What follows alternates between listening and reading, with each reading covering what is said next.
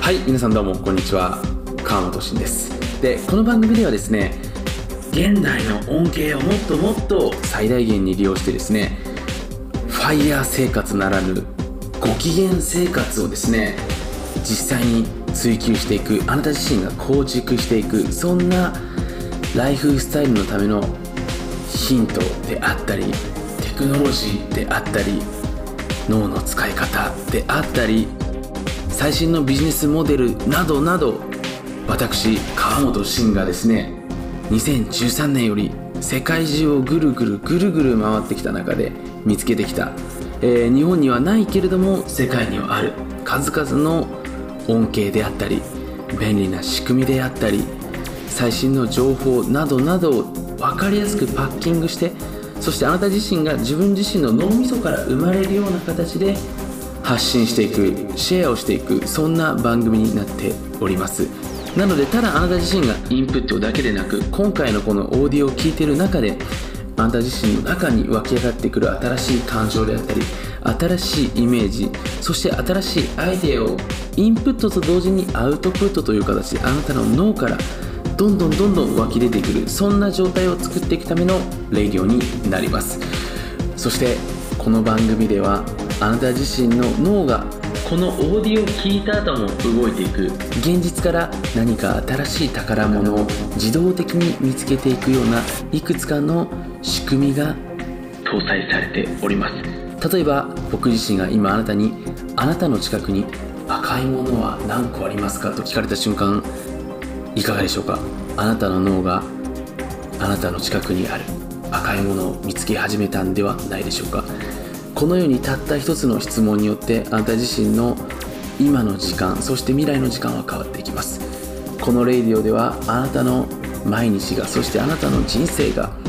もっともっと自動的にハッピーになっていくそんないくつかのオートメーションなシステムをさん搭載しておりますのでぜひこのレディオを毎日毎日少しずつ聞きながらあなたの自動幸せ喪失装置を作っていけたらなというふうに思っております。それではお楽しみに。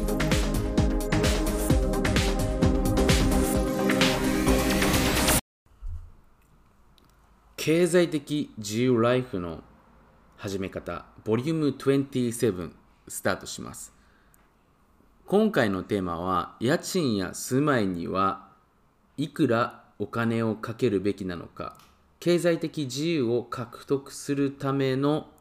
家賃戦略に関してです。で今回の話はかなり重要な話になってきます。なぜかというとあなたの住まいにおけるあなたの出費っていうのはおそらくかなり大きいからなんですね。で一般的にまあこれ日本のまあそのいろんなデータを見ているとですよ。その大体多くの人にとっての家賃まあその住居を購入されている方もいると思うんですけどもっていうのはねまあ家を買ってしまった方は人生最大の出費なわけですよね。まあそれ以上の例えば病気とかね何かその会社を買ったりとか、まあ、人によってはねもっと大きな買い物があったりすると思うんですけれども基本的には大きな買い物になってくるわけですよ。でまあそれとは他にもね例えば家賃。僕も今ねあの今現在ですよ、まあ、特に僕不動産投資っていうのは一切行っていなくて僕もしくは会社名義で何かその不動産系持ってたりすることっていうのはないんですよね。なので僕は今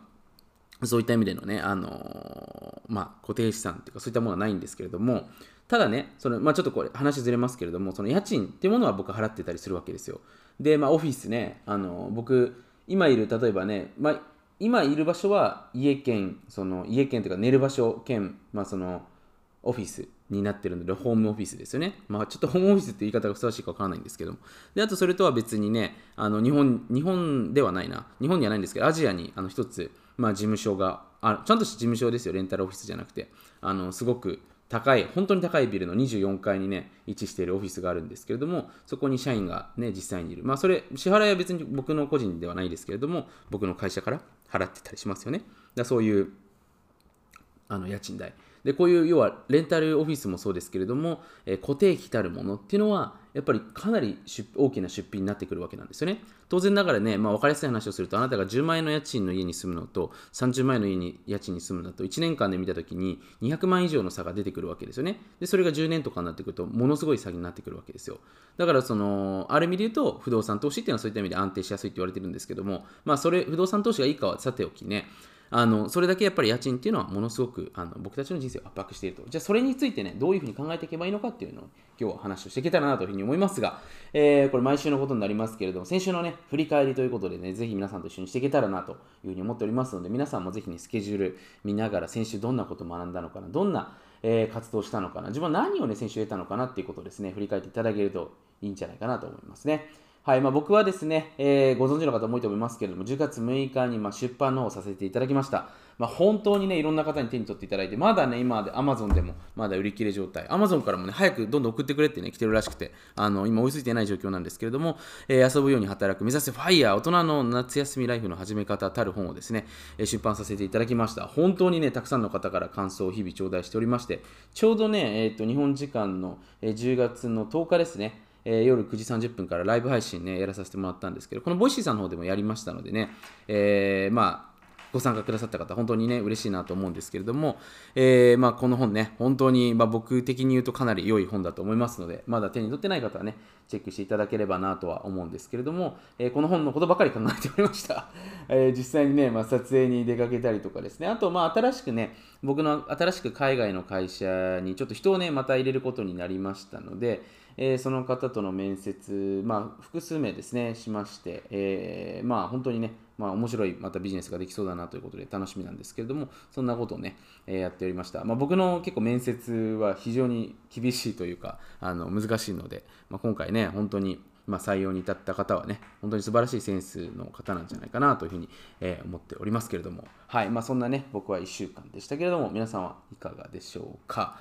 まあ、あとハロウィンもね、近いということもありますのでね、まあ、海外かなり盛り上がりすごいですからね、あの、もう、コスチュームの方もね、子供の方はもちろん親のもね、仕入れて、パンプキンの方もね、仕入れ始めていると、そんないう状況になっております。ぜひね、皆さんも1週間振り返っていただいてね、何学んだのかっていうのをね、あのー、一度おさらいしていただけると、まあ、人生の自分のね、法則にやっぱり気づけると思いますので、そんな時間をとってみることもお勧めさせていただきますということですね。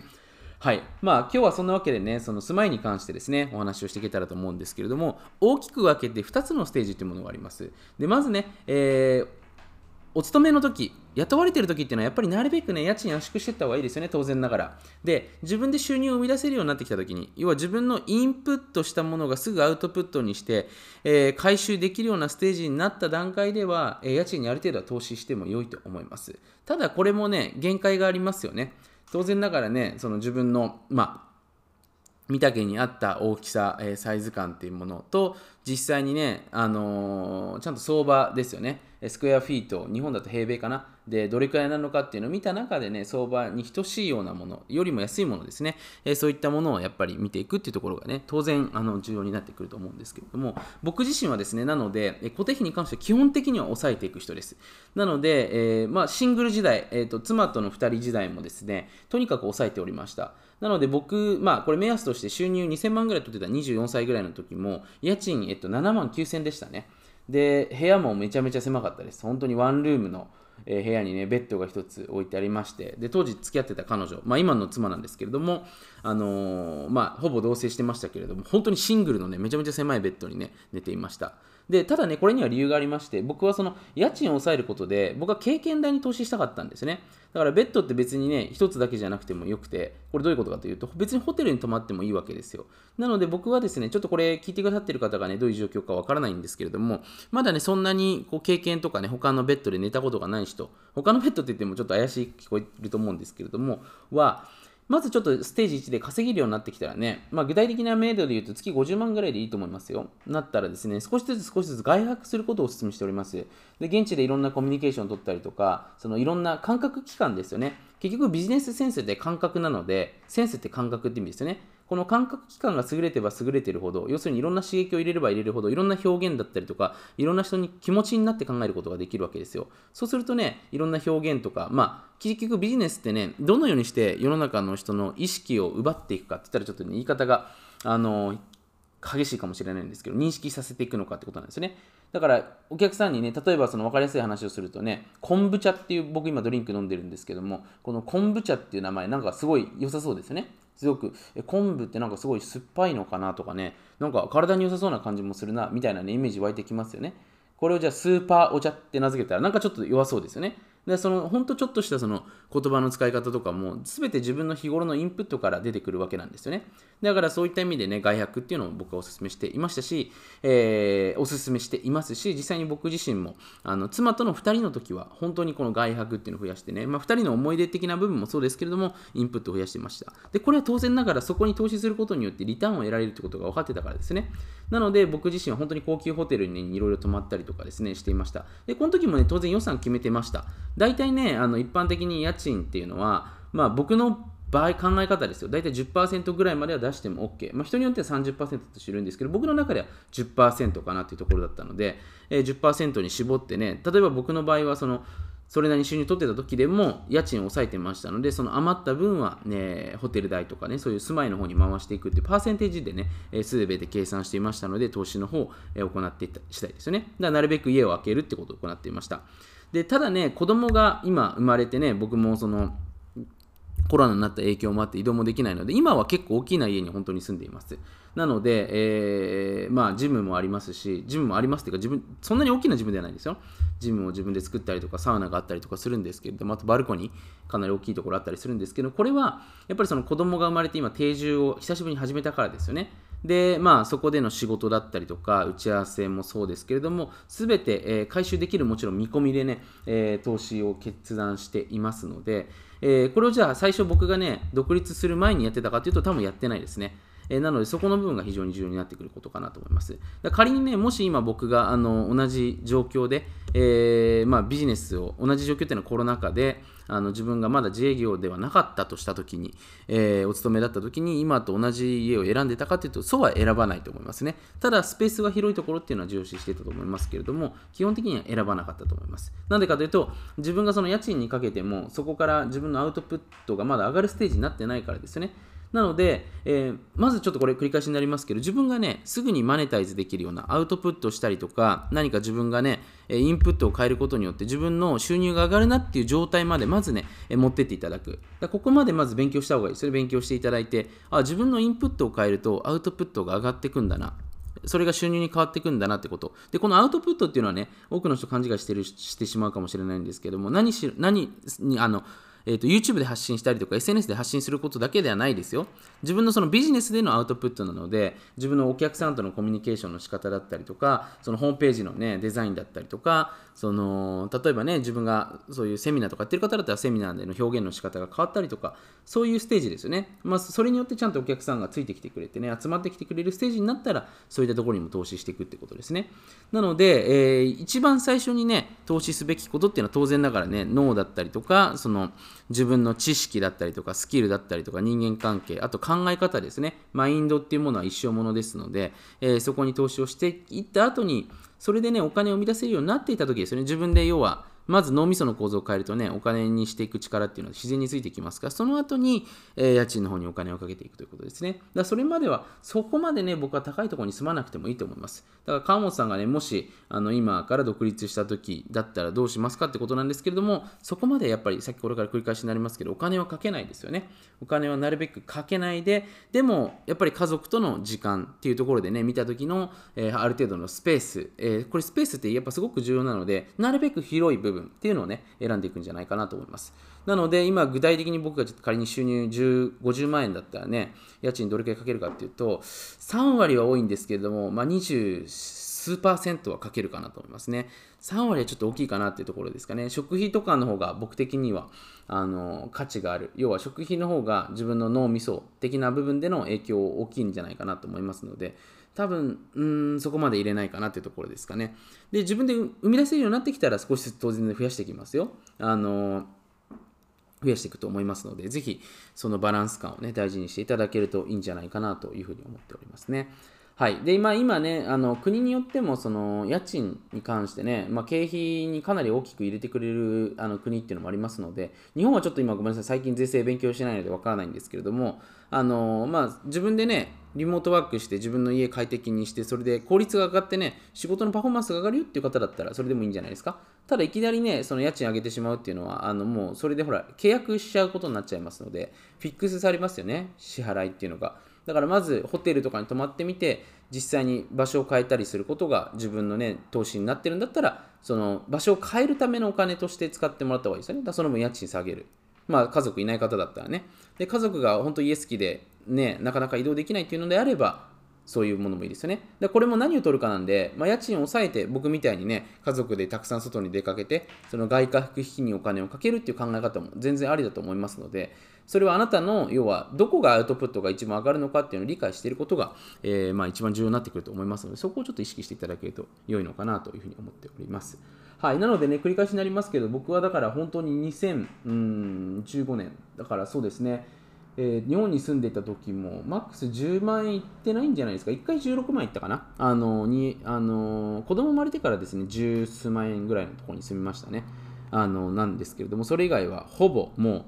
妻とのシングル2人の時はですね、え、1桁の、え、家賃のところに常に住んでいましたので、あの、まあ、人それぞれね、もちろんこの状況によっても違うと思いますけれど、僕の収入から見たらもうありえないぐらいの、あの、すごく家賃の方は抑えておりました。まあ、それがゆえにね、貯金が高く、たくさんできたっていうのは事実としてありますので、ただその分ね、えー、自分のインプットの質を上げたかったので、旅行の方を僕は増やしていったっていう考え方で僕は進めていきました。なので、まあ、当然ながらね、関係性が増えれば増えるほど、例えばね、今僕っていうのは、僕と妻との関係、妻と息子との関係、息子と僕との関係って、それいろんな3つの関係性があるわけですよね。